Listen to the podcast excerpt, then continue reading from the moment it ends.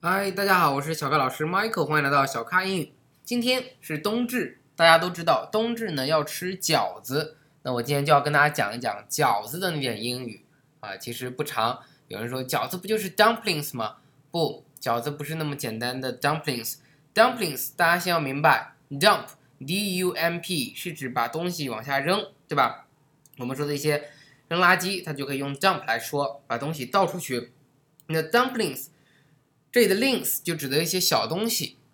那么扔出去的这些小东西就是饺子吗？不是的，它是指那个形态。也就是说，有一口大锅，我们把小的东西往里扔，然后把它煮熟就能吃，这就是饺子。但是我们不能说饺子就是 dumplings，或者说 dumplings 就特指饺子，其实不是的。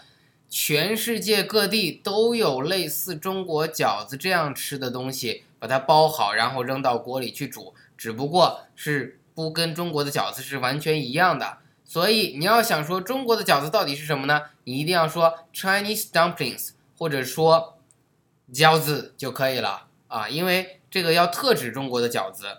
如果你只是想说啊泛泛的指 dumplings，当然也可以说了。我在这里今天讲的是要特指中国的饺子，你要说饺子或者说 Chinese dumplings，因为比如说俄罗斯还有俄罗斯 dumplings，意大利还有意大利的 dumplings 都是不一样的。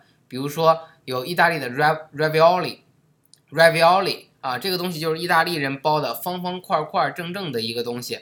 那这个里面也有馅儿了，把它扔到锅里去煮出来，可以捞的，直接吃。这也是意大利版本的 dumplings 啊。那么美国和其他国家也许也有他们相应的一些 dumplings，他们都是这么叫的。所以你不能说啊，中国的饺子就直接独占了 dumplings 的这个说法，不是的。所以今天要告诉大家啊，dumplings 以后跟老外去说。可以要说 Chinese dumplings，或者直接就说饺子。